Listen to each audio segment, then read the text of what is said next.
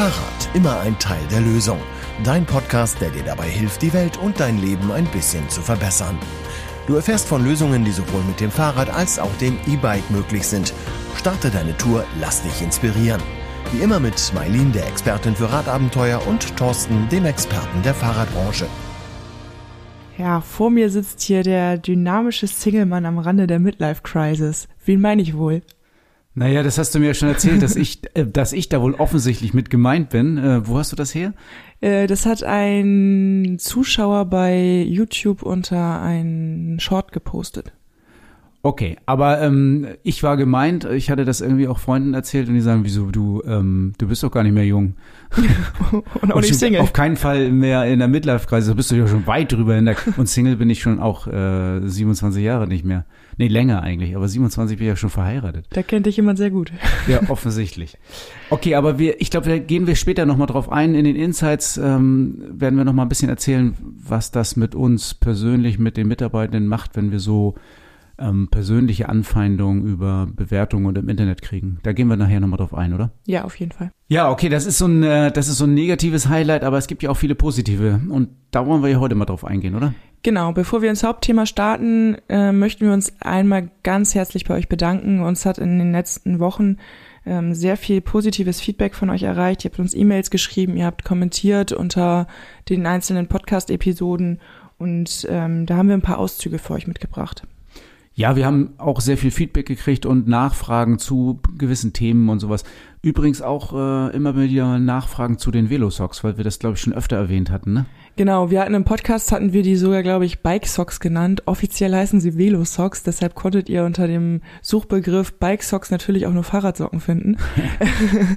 ähm, genau, wir haben äh, euch, auf die, aufgrund dieser Nachfrage haben wir euch einen Link zur Verfügung gestellt. Das findet ihr in der letzten Podcast-Episode in den Show Notes. Wir packen es euch aber gerne auch nochmal in diese Episode. Und zusätzlich dazu haben wir so einen kleinen Coupon, einen Code, wenn ihr Fahrradlösung eingebt, bekommt ihr nochmal zehn Prozent Rabatt auf diese Bestellung. Das heißt also, wer jetzt äh, über den Link bei uns kauft oder den, ähm, den Code eingibt, Fahrradlösung, der kriegt dann 10% Rabatt auf die Velosocks. Genau.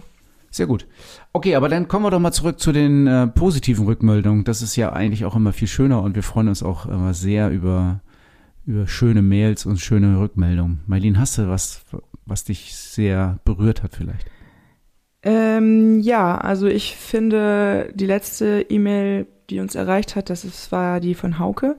Und Hauke hat noch mal, ist nochmal auf die Hintergründe von Katja Diel eingegangen und hat gesagt, dass er erst kürzlich unseren Podcast entdeckt hat und ihn jetzt fleißig durchgehört hat. Und er fand die Hintergründe von Katja Diel auch sehr ja, beeindruckend, insbesondere wie man halt mit der Reso äh, negativen Resonanz so auch umgeht und was das mit einem macht. Und er selber hat sich das so ein bisschen zur Aufgabe gemacht, äh, lokalen Politikern oder Entscheidern ähm, persönlich zu schreiben. Er hat sich ein bisschen distanziert von einschlägigen Foren oder Social Media wie Facebook wegen dieser negativen Resonanz, schätze ich mal. Ja, er bekommt halt immer mitunter viel Feedback aus seinem Umfeld, warum er das denn macht und dass das ja gar nichts bringen würde. Ja, an dieser Stelle, ähm, Hauke, auf jeden Fall dranbleiben, mach das weiter so. Politiker sind darauf angewiesen, dass sie solche Sachen von dir zu hören, zu lesen kriegen, damit sie dann arbeiten und reagieren können. Und du hast auch geschrieben, dass du den Interviewstil von Marlene super fandst und äh, andere Interviews gehört hast, die eher so nach Schema F waren und du warst ganz begeistert. Das hat uns sehr gefreut und Marlene auf jeden Fall sehr gefreut, dass du das äh, extra nochmal erwähnt hast. Ja, und wir haben noch ein weiteres Feedback bekommen, auch glaube ich der kommt, glaube ich, auch aus der Richtung Fahrradbranche. Seine Frau hat einen Fahrradladen, hat er geschrieben. Ah ja, da erinnere ich mich auch dran, genau, ja. Auch sehr, sehr, sehr umfangreich und sehr schön, ne? Das ist, sind Andi und Evi. Die haben ähm, nochmal geschrieben, dass sie selber in München sind und ähm, eigentlich, eigentlich das Auto zu 99 Prozent gar nicht mehr benutzen, wirklich nur noch in Ausnahmefällen, dass wenn viel mehr Leute oder gerade auch Rentner und Rentnerinnen das Auto ersetzen würden durchs Fahrrad, dann würde es die meisten Probleme in München wohl nicht mehr geben. Ja, und er hat, äh, also was ich beeindruckend finde, ist, dass auch jemand, der sehr tief im Thema drin ist, der ähm, aktiv ähm, mitgearbeitet hat an der Verkehrswende, der einen eigenen Fahrradladen hatte, auch den Podcast als so wertvolle Quelle nutzt. Das finde ich äh, schon bemerkenswert und schön. Habe ich mich sehr drüber gefreut. Ähm, jetzt gab es noch mal so ein kleines Feedback, auch so konstruktiv. Und zwar wurde darum gebeten, dass wir demnächst mal Quellen zu unseren Aussagen machen, damit man da gegebenenfalls auch nachlesen kann. Ja, in dem Podcast, im Gespräch weiß ich immer nicht so genau, ob wir so tief in die Quellen reingehen sollen oder können. Wir haben aber viele Quellen auch in den Show Notes verlinkt. Ähm, diese, diese Anregung kam ja von Frank. Danke nochmal für die Anregung und wir werden sehen, dass wir in den Show Notes noch mehr Quellen verlinken, dass ihr noch mehr nachlesen könnt oder nachhören könnt, wo wir unsere Informationen herbekommen. Genau, Ulrike wollte wissen, wo es denn diese Velo-Socks gibt. Ähm, da haben wir dir ja schon Feedback zugegeben oder euch allen Feedback zugegeben. Und ähm, ich fand auch nochmal ganz spannend, äh, sie ist da ein bisschen auf deine Story mit deiner Zugfahrt äh, nach Frankreich eingegangen. Genau, sie hatte nämlich sowas auch äh, erlebt, glaube ich, ne? So war es, glaube ich. Genau, sie selber hat nochmal berichtet, wie sie denn das äh, Fahrrad verpackt im TGW und ähm, sie benutzt da, glaube ich, so eine Plane, die sie auch beim Zelten ähm, Zweck entfremdet quasi. Also Ulrike tatsächlich auch so eine äh, Radabenteurerin. Ja. Ja, ja fand ich fand ich spannend auf jeden Fall, wie ihr so mit den einzelnen Themen umgeht und äh, das hat uns nochmal wirklich aufgebaut, da auch wirklich am Ball zu bleiben. Ja, also ähm, macht gerne weiter, weiter Feedback, ähm, gerne die Mails an uns schreiben at podcast.radontour.de oder natürlich ähm, auf öffentlichen Portalen, auf, bei Facebook. Ähm, folgt uns, bewertet uns bei Apple Podcast oder Spotify. App, genau, ähm, bei den Podcast-Plattformen. Ähm, das hilft uns und das stärkt uns und ähm, trägt uns noch ein Stück weiter. Also danke für alle, die schon was geschrieben haben, die uns schon begleitet haben und äh, alle anderen. Äh, wir freuen uns über Feedback. Ja, ein Teil von dem ins Feedback insgesamt war ja auch immer so dieser Kampf mit, ja, das, oder die, die, um die Diskussion und der Kampf mit anderen Leuten, da, sich rechtfertigen zu müssen. Und um das Kämpfen geht's jetzt ja auch in unserem Hauptthema so ein bisschen. Das Buch Straßenkampf. Genau.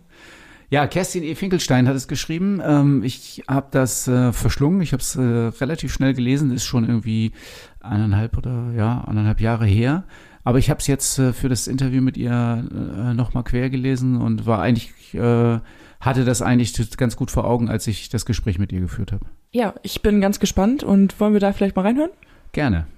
Straßenkampf, warum wir eine neue Fahrradpolitik brauchen von März 2020. Das ist das Buch, über das wir heute sprechen wollen und wir haben Kerstin E. Finkelstein dazu eingeladen. Das ist die Autorin des Buches und wir haben auch ein äh, super interessantes Interview geführt. Aber leider, leider ist die Tonqualität so schlecht und wird am Ende des Interviews immer schlechter, so dass du das jetzt hier nicht verstehen würdest, wenn wir original ins Interview reingehen. Ich glaube, das hat ein bisschen was mit dem Headset zu tun. Äh, wir versuchen mal, das Interview nachzustellen. Also Mailin übernimmt ein bisschen die Rolle von Kerstin E. Finkelstein und ich versuche mal die gleichen Fragen zu stellen, die wir im Interview gestellt haben. Also wenn wir so ein bisschen länger rumdrucksen und überlegen, dann liegt das daran, dass wir das versuchen ein bisschen zu improvisieren, weil das Buch einfach total inspirierend und ein total schönes Buch ist.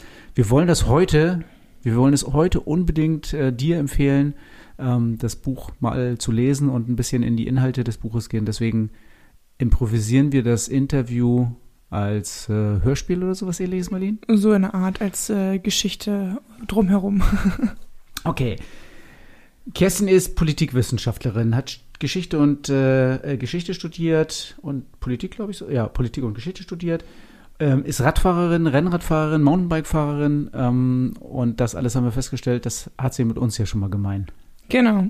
Vorne auf dem Buch gibt es ein Logo. Woher kommt das und was ist das? Ja, das Logo, ähm, das ist das von der Critical Mass, also das ist das Fahrrad mit dieser Faust vorne drauf. Ganz fett oben drüber ist der Titel Straßenkampf.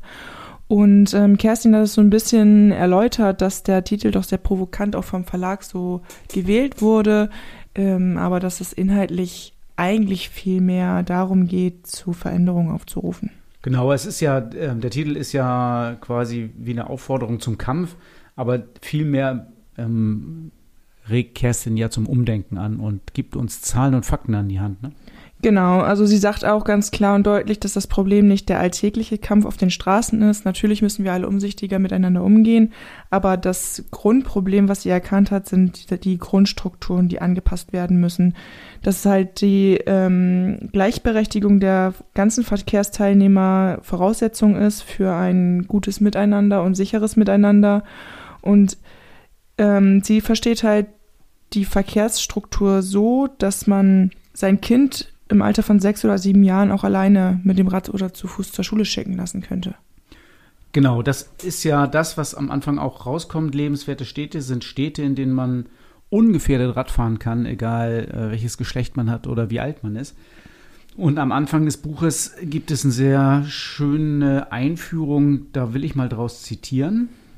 Man stelle sich vor, jemand erfinde eine Maschine nur für Erwachsene, die nur nach aufwendiger und kostspieliger Schulung genutzt werden könnte.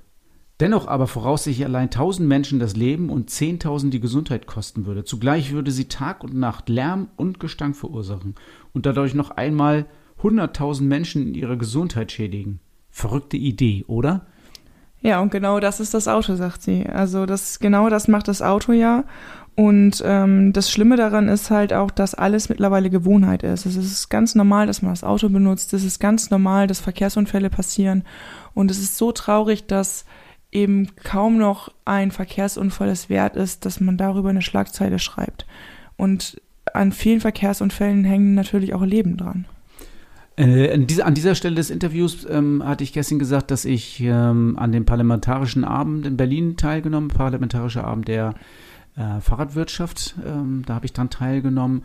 Und es war ja der Bundesverkehrsminister da, also äh, Dr. Volker, Volker Wissing. Und ich bringe jetzt nochmal ein Zitat rein, also weil das fand ich sehr bemerkenswert. Er hat äh, beeindruckende Rede gehalten und die war auch sehr, also sehr einfühlsam für Radfahrer und auch ein bisschen mutmachend für die Fahrradwirtschaft tatsächlich. Und das Zitat ist eins, was ich mir gemerkt habe und was ich auch jetzt schon öfter ähm, vielen Leuten erzählt habe. Aber hier möchte ich es nochmal im Original vorlesen. Und zwar hat er gesagt, überall suchen und forschen wir nach der Mobilitätslösung. Sie soll effizient sein, klimafreundlich, bezahlbar, sauber, unabhängig von fossilen Kraftstoffen und möglichst auch noch ein Gefühl von Freiheit vermitteln. Das klingt nach einer Traumvorstellung, aber es gibt sie längst. Das Fahrrad kombiniert so gut wie alle Aspekte, die ich eben genannt habe. Das hat Volker Wissing gesagt, FDP-Politiker und Verkehrsminister im Amt. Kerstin, wenn du sowas hörst, wenn du den Verkehrsminister hörst, der sich mit so einem, äh, ja wirklich das hat ihm wahrscheinlich jemand geschrieben, aber der sich mit so einer Äußerung auch äh, gemein macht, der damit in die Öffentlichkeit geht. Was empfindest du da? Hoffnung, kommt da keimt da Hoffnung bei dir auf oder was denkst du dabei? Ja, ich versuche das hier mal an dieser Stelle einzublenden. Ich hoffe, ihr versteht, was Kerstin sagt. Ach, ja, also es ist manchmal schwierig, wenn man sich mit Verkehrspolitik äh, beschäftigt, irgendwie ansatzweise noch Hoffnung zu haben, weil das ganz häufig dann einfach nur so auf deine Symbolchen hinausläuft. Also sehr, sehr viel Fahrradpolitik ja eben auch von den äh, Kommunen beschlossen und ähm, da ist ja eben der neueste Trend, dass ich mir irgendwie in einmal Farbe unter den Arm klemme und dann irgendwie drei Striche auf die Straße male und oben ein Schild draufstelle, äh, dies eine Fahrradstraße.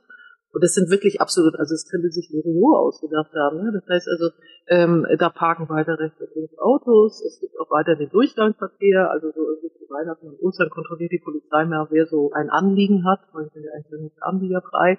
Äh, es wird also auch nicht kontrolliert, es wird äh, die Grenze wird nicht gehalten. Das sind alles so so Sachen, wo danach dann ganz toll getan wird, ja, wir tun was. Ja, also Kerstin ist jetzt gerade so am Ende auch ein bisschen wieder kämpferisch geworden und ähm, hat ja auch davon gesprochen, dass alles nur so kleine Symbole für sie sind.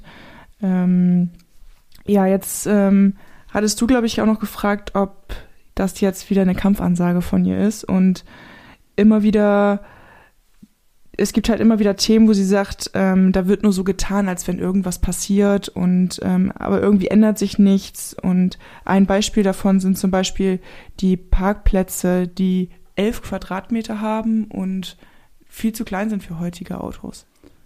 Ja, das ist ja ein Thema, was wir auch schon öfter hatten, glaube ich, oder beziehungsweise wir hatten immer das oder haben oft das Thema ähm, drei Parkplätze, die jedes Auto braucht, damit es irgendwo abgestellt werden kann.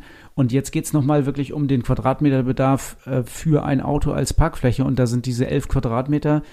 Und ich kann mich hier aus den Bahnhofsplanungen erinnern, dass ähm, der Architekt die Parkplätze genau so geplant hat. Und dann kam der Einwand, das würde ja gar nicht reichen für die SUVs.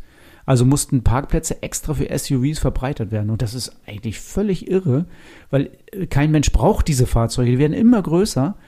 Und äh, wenn wir gerade über Platz reden, Platz im Straßenverkehr, ähm, wenn wir, wenn sich zwei ähm, zwei Golf 2 zum Beispiel begegnen, dann bleibt für zwei Radfahrer links und rechts am Straßenrand noch genügend Platz.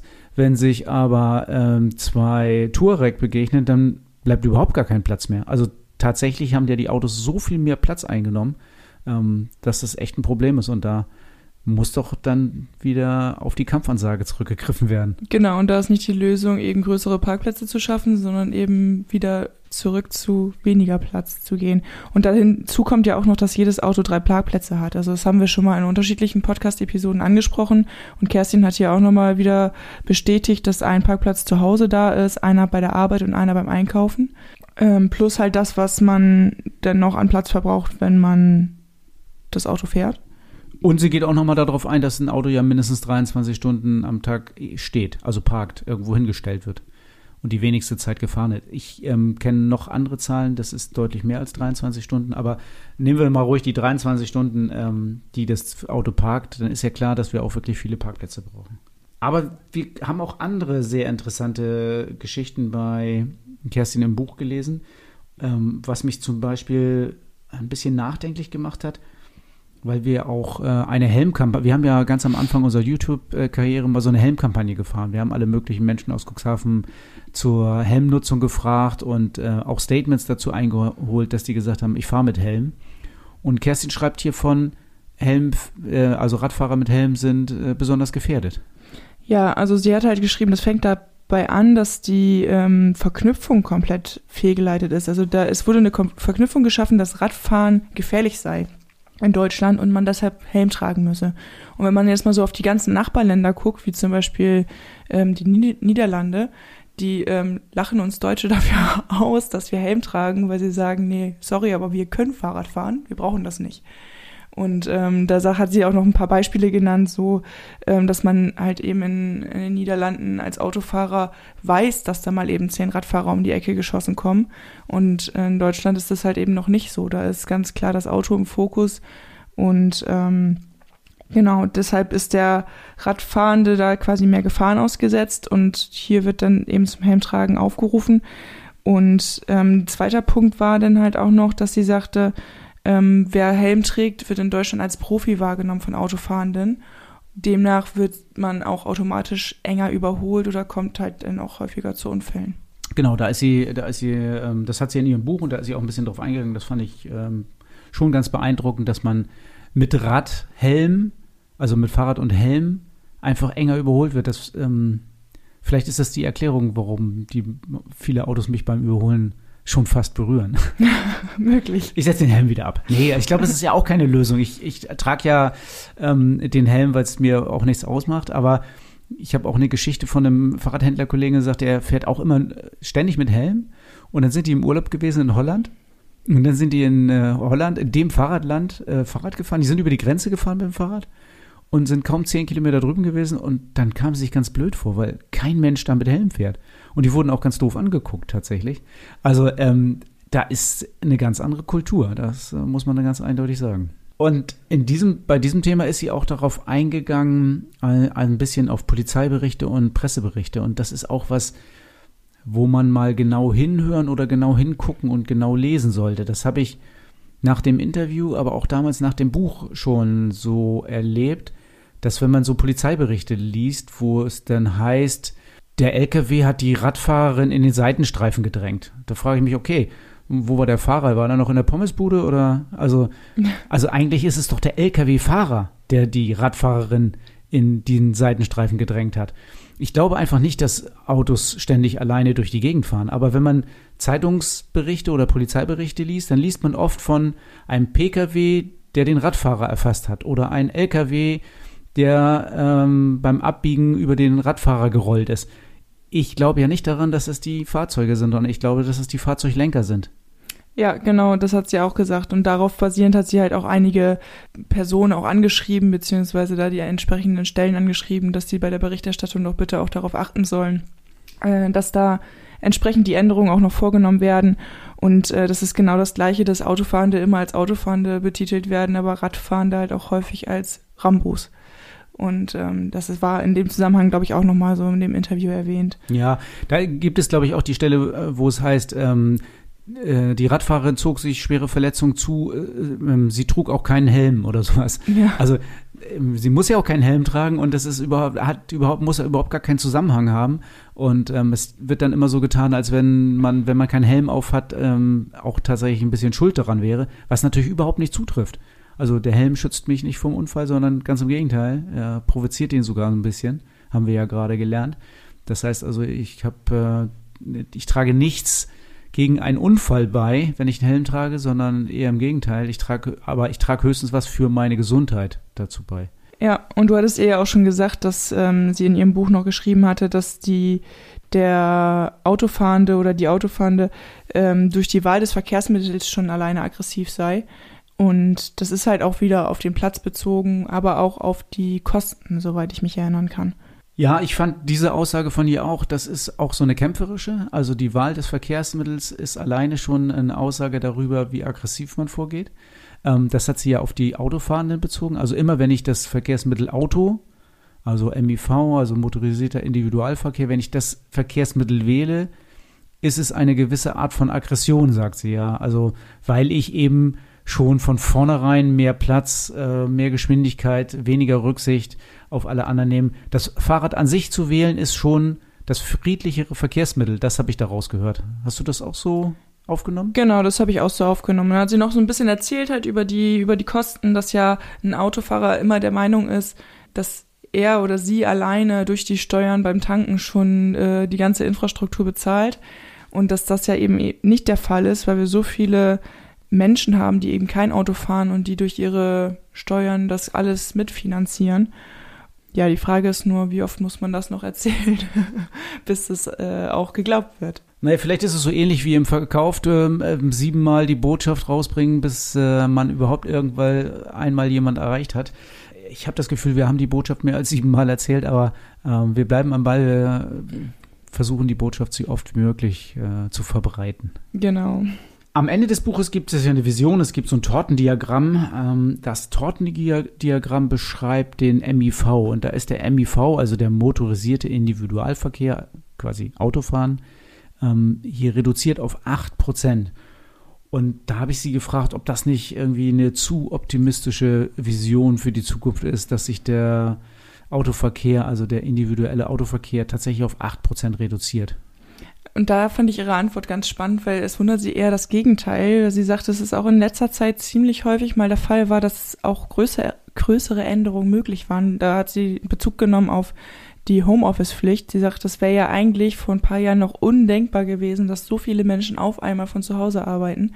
Und ähm, warum also nicht auch den MIV so stark reduzieren können? Ja, sie hat so ein bisschen Bezug genommen auf das, was unsere Gesellschaft leisten kann, wenn es auf einmal sein muss. Ne? Ja, genau. Vorteile, Vorteile Radfahren ähm, und es kann, ich kriege dann oft die Antwort, ja, es kann doch nicht jeder Radfahren. Und da habe ich sie gefragt, ähm, was sie darauf antwortet, wenn sie in den Diskussionen immer die Antwort bekommt, naja, es kann doch nicht jeder Radfahren.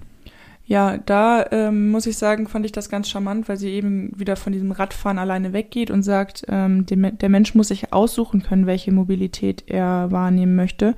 Und ähm, das fordert halt eben auch einen modernen und attraktiven öffentlichen Nahverkehr, der eben günstig ist und überhaupt vorhanden. Was eigentlich auch ganz gut mit der Antwort von Katja Diel zusammenpasst, die sagt, 80 Prozent der Autofahrenden suchen sich nicht aus, mit dem Auto zu fahren, sondern müssen das fahren, weil sie keine, keine andere Möglichkeit haben. Ja. Und das passt irgendwie sehr gut mit dieser Antwort zusammen, wo sie sagt, jeder müsste die Wahl haben, die freie Wahl, das Verkehrsmittel zu wählen. Und äh, die meisten haben eben nicht die freie Wahl, sondern müssen Auto fahren. Ja, oder können. Ja, es gibt ja auch Leute, die es nicht können, ne? Es gibt ganz viele Menschen, die auch Autofahren nicht können und dann noch weniger Auswahl der Verkehrsmittel haben, ja. Dann hatte ich sie gefragt zum Leitziel Vision Zero. Ich ähm, hatte sie, glaube ich, gefragt, was Vision Zero bedeutet und äh, was das Ziel dahinter ist. Ja, das hatten wir, glaube ich, schon mal im Podcast. Äh, Vision Zero bedeutet, keine Verkehrstoten mehr zu haben, aber auch ähm, die Verletzungen zu reduzieren im, Ver im, also im Verkehr. Also das Ziel, die Vision, was ja einige europäische Staaten schon ausgegeben haben, die Vision Null Verkehrstote, Null Verkehrsverletzte das wäre als Ziel ausgegeben. Das haben wir in Deutschland noch nicht gemacht, aber vielleicht sollten wir das mal. Ein weiteres Leitziel ähm, hat sie in ihrem Buch noch äh, herausgestellt, das ist die rechtliche Gleichstellung aller Verkehrsmittel, was ich natürlich auch sehr schlau und sehr gut finde. Ja, ich finde es äh, auch sehr, ja, ich kann das noch nicht ganz glauben, es ist eher so, so fiktiv und ganz weit weg. Ähm, wenn, wenn ich stelle mir da jetzt Ampeln vor, wo die Autofahrenden drücken müssen, damit sie rüberfahren dürfen. Naja, so ähnlich. Vielleicht haben sie den Knopf dann ja auch im Auto, nicht, dass sie noch aussteigen müssen. Das wäre ja ganz fatal. Also ähm, da, nochmal ein kleiner Schwenk in die Lokalpolitik. Wir hatten bei unserer Kooperationsvereinbarung hier in der Lokalpolitik in Cuxhaven in der Vereinbarung mit drin, dass wir eine gerechte Verteilung der Verkehrsflächen haben wollen. Ähm, das war so mein Vorschlag und alle haben zugestimmt. Ganz selbstverständlich. Alle finden, eine gerechte Verteilung der Verkehrsflächen wäre sehr angebracht. Ich bin mir nicht bewusst, ob jeder weiß, dass dann die Autofahrer weniger Fläche haben und äh, Fußgänger und Radfahrer mehr. Mhm. Weil nur so kann ja eine gerechte Verteilung stattfinden. Ich glaube, die meisten stellen sich darunter vor, ja, dann bau doch einfach mehr. Ja, das kann es nicht sein, glaube ich. Aber gut, wir werden sehen, was daraus wird.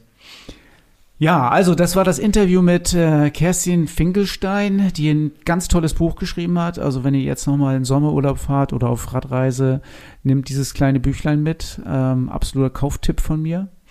Ähm, es ist leicht und schön zu lesen. Es ist auch, äh, ich habe auf jeden Fall oft und viel geschmunzelt bei dem Buch, äh, weil es auch ein bisschen humorvoll, also fand ich zumindest humorvoll war. Lesenswert auf jeden Fall ähm, und eine tolle Sommerlektüre. Ja, Kerstin hat uns ja ein bisschen Einblick gegeben in ihr Buch und ein bisschen was daraus berichtet. Und wenn ich aber den Straßen, also den Namen Straßenkampf lese, dann habe ich immer so dieses, ähm, dieses Kriegerische dabei im, im Hinterkopf. Wie geht dir das damit, Marlene? Ja, also als ich den Begriff das erste Mal gehört habe, habe ich gedacht, okay, das passt. Also der Kampf im Straßenverkehr, den empfinde ich auch teilweise wirklich als Kampf insbesondere wenn es dann zu Konflikten zwischen den einzelnen Verkehrsteilnehmern geht. Aber es ist natürlich ähm, ein sehr reißerischer Titel. Ja, ich bin da so ein bisschen gespalten. Also einerseits ähm, glaube ich auch, dass wir richtig kämpfen müssen. Ganz oft in den politischen Diskussionen oder in Diskussionen überhaupt, dann wird ja immer gesagt, wir müssen alle aufeinander Rücksicht nehmen und wir müssen uns alle ein bisschen zurücknehmen. Ähm, dem kann ich ja grundsätzlich zustimmen. Nur ist es aus der Warte dessen, die das meiste besitzen auf der Straße, quasi die Autofahrer, die äh, eigentlich nur abzugeben haben, kann man sowas natürlich immer sagen, dass man sich äh, gütlich einigen soll und alles ein bisschen ruhiger und sanfter ablaufen soll. Ähm, die wirklich Benachteiligten sind ja die Radfahrenden und auch teilweise die Fußgängerinnen. Die müssen natürlich schon auch für ihr Recht kämpfen. Also ich glaube, wir müssen, wir können nicht einfach nur ähm, zugucken und äh, auf Verbesserung hoffen. Ich glaube, wir müssen schon kämpfen. Also ein bisschen Kampf ist dann doch dabei. Ja, das denke ich auch. Also klar, der ähm, Umgang miteinander, dass man den, äh, dass man aufeinander acht gibt, das ist, glaube ich, Grundvoraussetzung. Und ähm, jetzt geht's halt wirklich um den Feinschliff und da ist schon, ähm, was du halt auch gesagt hast, der Kampf dabei und wir müssen halt laut werden. Das ist das, ja, was Katja auch immer gesagt hat. Ja, das ist auch in dem Buch ja gut beschrieben. Also wenn, ihn, wenn du das jetzt nochmal lesen möchtest, das Buch, ähm, dann wirst du da viele Fakten auch an die Hand kriegen. Und es ist immer wieder klar, um die Ressource Raum, öffentlicher Raum, müssen wir natürlich schon kämpfen. Ähm, das ist nicht mit Gewalt gemeint, aber es ist auf jeden Fall so gemeint, dass wir stark sein müssen und unsere Argumente gut parat haben müssen, dass wir die im Köcher haben, dass wir jederzeit die richtigen Pfeile, die richtigen Argumente abschießen können. Was ich ja erstaunlich fand, äh, ich habe das Buch jetzt noch nicht komplett durchgelesen, aber ich bin äh, damit angefangen. Und obwohl das Buch jetzt, ich glaube, zwei Jahre alt ist, hm, ähm, sind diese, ist diese Thematik und die Zahlen, die da drinnen stecken, noch so aktuell, wo ich mir denke, okay, in diesen zwei Jahren hat sich noch gar nicht mal so viel geändert. Nee, da hat sich quasi nichts getan. Also nichts getan will ich immer gar nicht sagen. Ich sehe in, in, Städten wie Hamburg oder sowas ja schon immer mehr Radwege, Spuren werden gesperrt und und und. Das macht ja Hoffnung, aber so in meinem ähm, näheren Umfeld tut sich gar nichts und die Zahlen verändern sich ja leider auch gar nicht. So wie du schon sagst, die Zahlen sind irgendwie noch ähm, die gleichen gültigen Zahlen wie vor zwei oder drei Jahren. Ja. Okay, kämpfen ist natürlich dann auch immer mit, äh, man stellt sich ja irgendwie auch als Radfahrer dar oder positioniert sich öffentlich, das ist ja nicht unbedingt jedermanns Sache. Also was gibt es sonst für Möglichkeiten, wenn ich nicht in der Öffentlichkeit als der Kämpfer für mehr Fläche auf der Straße dastehen will, weil ich vielleicht die Position gar nicht unbedingt öffentlich einnehmen will. Was kann ich denn dann machen, Marlene? Naja, es gibt ja auch schon andere verschiedene Optionen. Also jetzt im Sommer ist ja auch, machen ja viele Kommunen auch beim Stadtradeln mit. Da habe ich ja auch immer die Möglichkeit, zum Beispiel ähm, Gefahrensituationen oder, oder Strecken zu melden meiner Kommune, ähm, wo Verbesserungspotenzial noch ist. Ähm, das kann ich zum Beispiel tun. Oder ich, ja, wie, wie schon gesagt wurde, ähm, ich schreibe einfach Entscheiderinnen oder Politiker privat an ähm, per E-Mail oder ich muss ja noch nicht mal im Social Media oder sowas laut werden und mich irgendwelchen Diskussionen oder an, mich da angreifbar machen. Also ich kann ja wirklich versuchen, auf der persönlichen Ebene schon irgendwas zu bewirken. Ich finde ja auch, das ist natürlich auch ein Stück weit in der Öffentlichkeit, aber ich finde auch, die Radfahrenden sollten ein bisschen selbstbewusster die Straße nutzen. Ich sehe immer ganz viele Radfahrer, die wirklich rechts am, lang, äh, am Rand langkrebsen, also ganz äh, weit rechts fahren.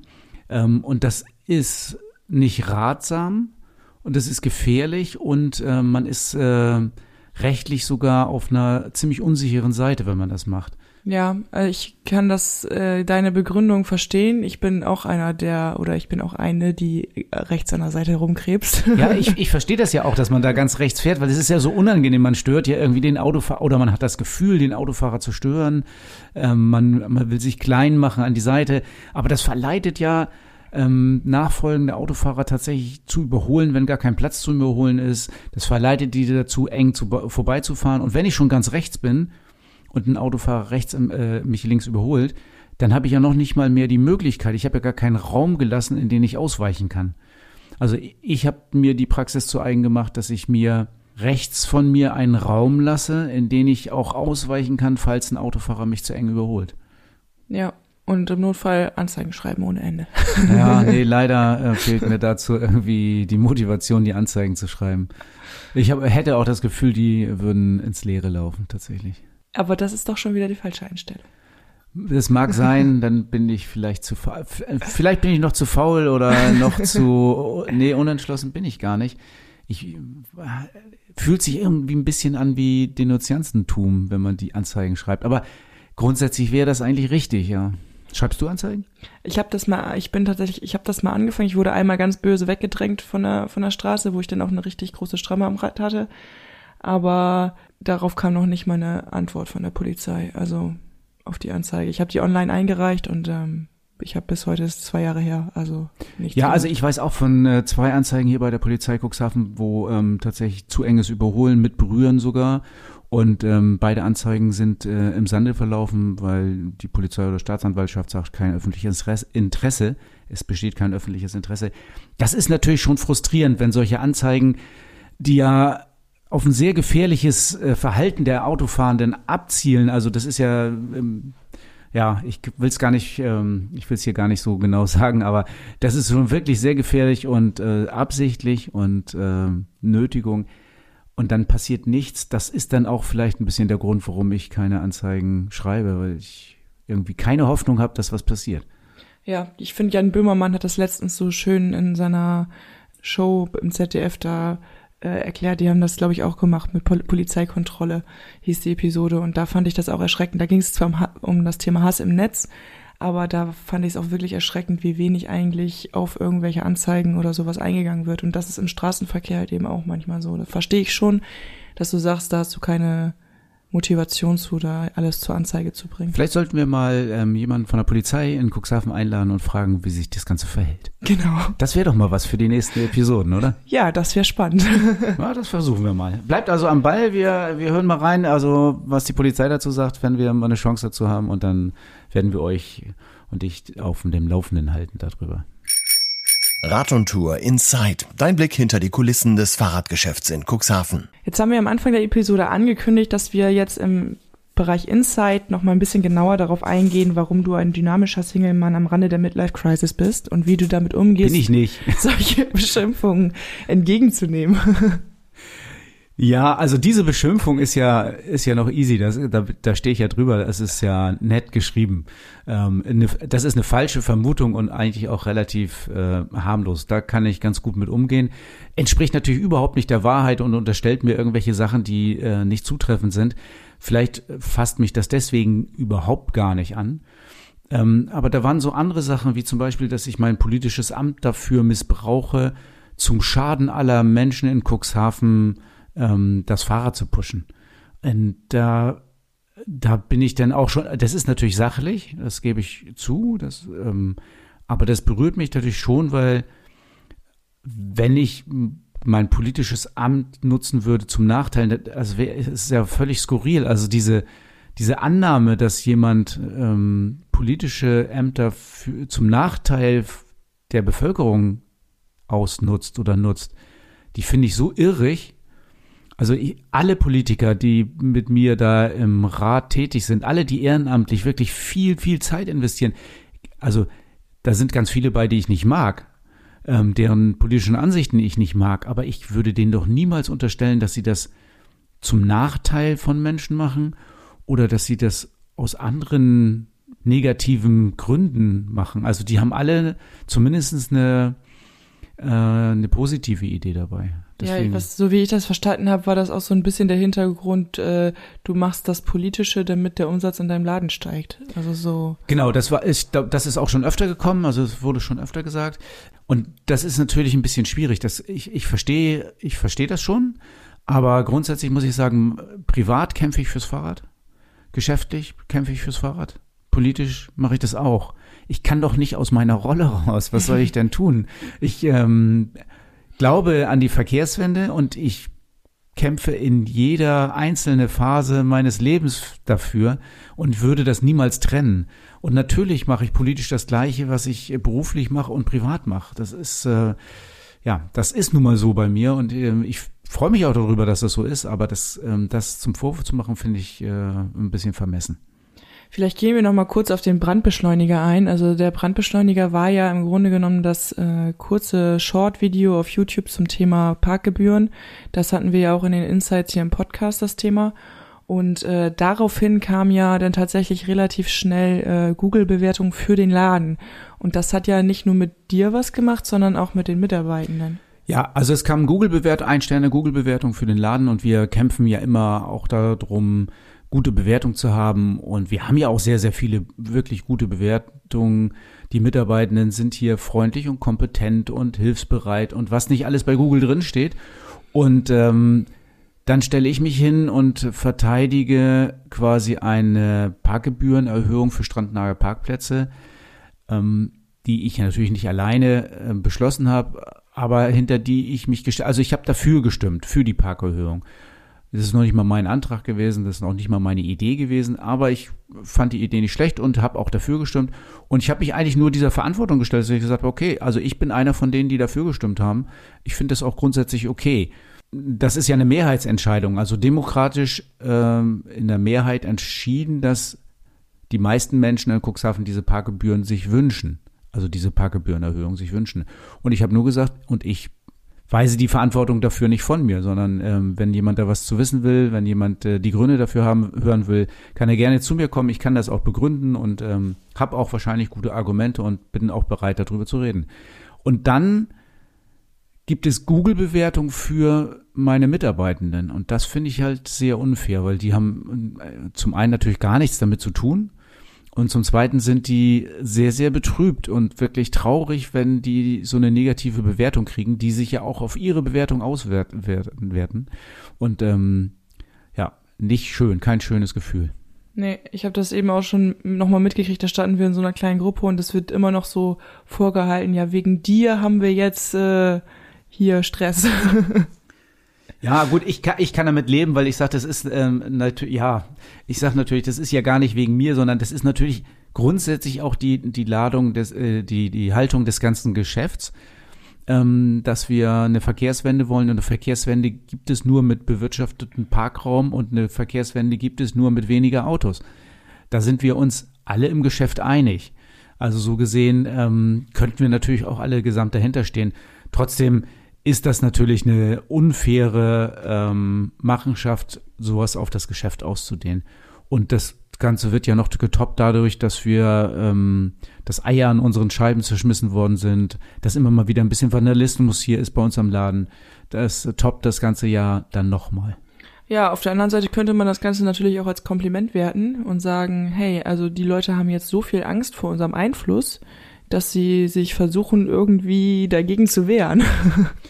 Ja, so könnte man es natürlich auch werten. Wer, wer niemanden hat, der einen hasst, wer ähm, nie wirklich angegriffen wird, der hat auch nicht eine gute Position. Und ich glaube, eine gute Position haben wir. Also ich glaube, die Leute nehmen uns jetzt schon wahr als ähm, Fahrradgeschäft, die, das sich politisch engagiert, als Fahrradgeschäft, das die Verkehrswende Wende vorantreiben will, als Fahrradgeschäft, das für etwas steht, also für den Wandel hin zu einer lebenswerteren Stadt Cuxhaven. Und ich glaube, das fehlt halt auch wirklich ganz vielen Fahrradgeschäften. Also ich kriege das immer so mit online auch, was so diese Resonanz ist, ähm, was sich die Leute aus der Fahrradbubble wünschen. Und äh, da sieht man immer wieder, dass sich Fahrradgeschäfte zu wenig engagieren in Richtung Verkehrswende. Und da sind wir, denke ich mal, auf einem guten Weg. Ja, das glaube ich auch. Und Katja Diel hat ja sowas auch angedeutet. Da werden wir sie ja vielleicht nochmal ähm, drauf festnageln.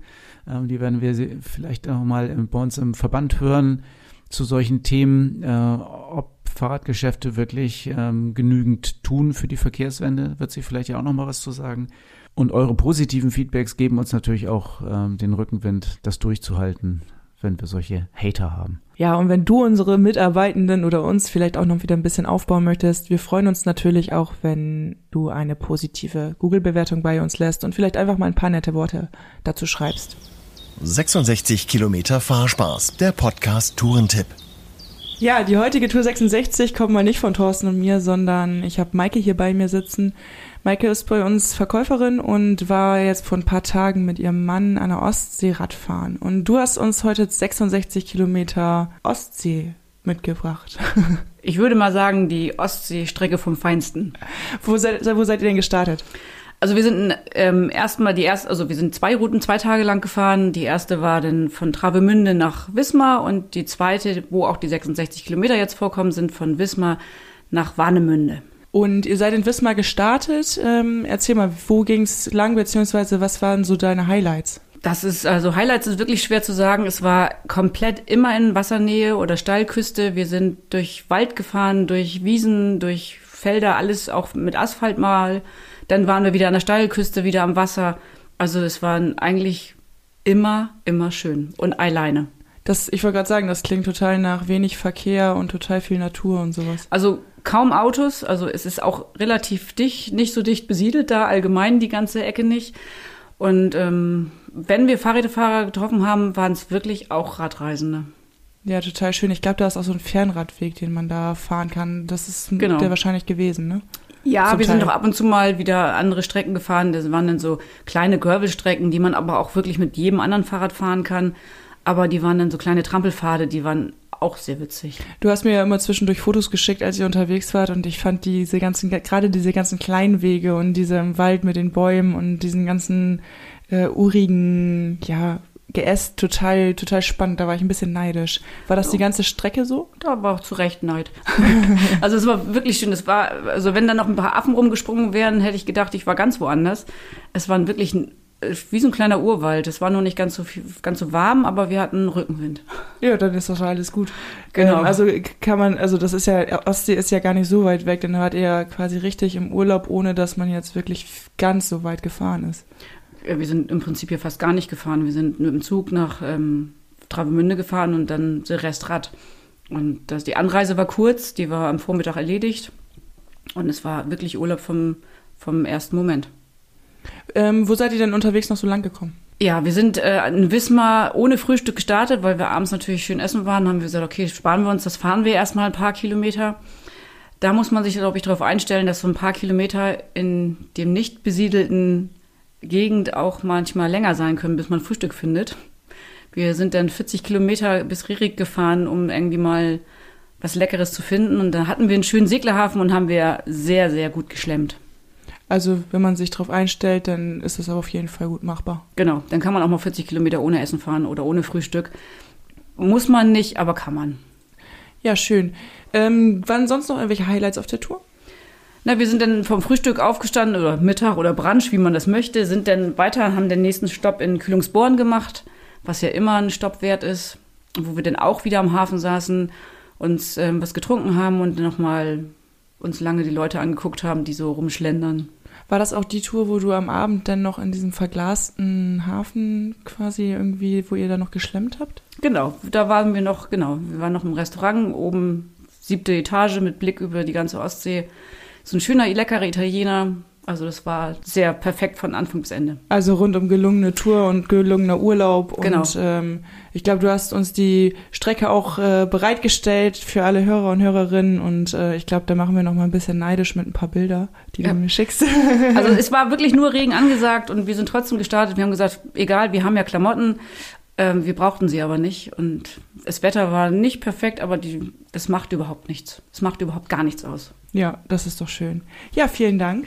Und ähm, wenn du jetzt als Hörer oder Hörerin sagst, da muss ich auch mal in den Urwald, ähm, dann mach das auf jeden Fall. Ich bin auf jeden Fall richtig neidisch und ich glaube, ich werde die Tour nochmal nachfahren, vielleicht sogar mit dir. Also das habe ich dir ja schon versprochen, dass wir sie noch gemeinsam fahren, weil das ist wirklich, wir kennen ja viele Strecken, aber die ist wirklich super Urlaub. Keine Autos, nur Radfahrer. Das Fahrrad-Highlight der Episode mit Thorsten und deinem Verkaufsexperten von Rad und Tour. Das heutige Fahrrad-Highlight der Episode ist ein Hörerinnenwunsch. Und zwar wurde sich gewünscht, dass wir mal über das Nevo GT Roloff sprechen. Ja, oder ähm, gewünscht wurde, glaube ich, das Nevo und dann Genau. aber am liebsten mit einer Roloff-Ausstattung. Nevo GT Roloff wäre natürlich dann die ähm, das Highlight überhaupt. Aber das Nevo ist ja auch bei uns ein Fahrrad, was extrem beliebt ist. Also wirklich, wirklich sehr, sehr häufig gekauft. Und wir verkaufen überwiegend die Nevo GT-Variante. Was ist denn GT genau? Ähm, ja, die GT-Variante ist die Variante mit den etwas kleineren und breiteren Reifen, also 27,5 Zoll Reifen mit einer großen Breite und mit der großen Breite hat man natürlich dann die Chance, ähm, erstens komfortabler zu fahren, also weil da mehr Luftvolumen drin ist, was auch mehr Komfort bietet. Ähm, die großen Reifen haben auch die Möglichkeit, auf mehr Untergründen fahren zu können. Also ich habe überhaupt gar keine Sorge damit, ähm, Schotterwege oder auch mal einen sandigen Waldweg zu fahren. Und auf Asphalt rollt er natürlich auch extrem gut.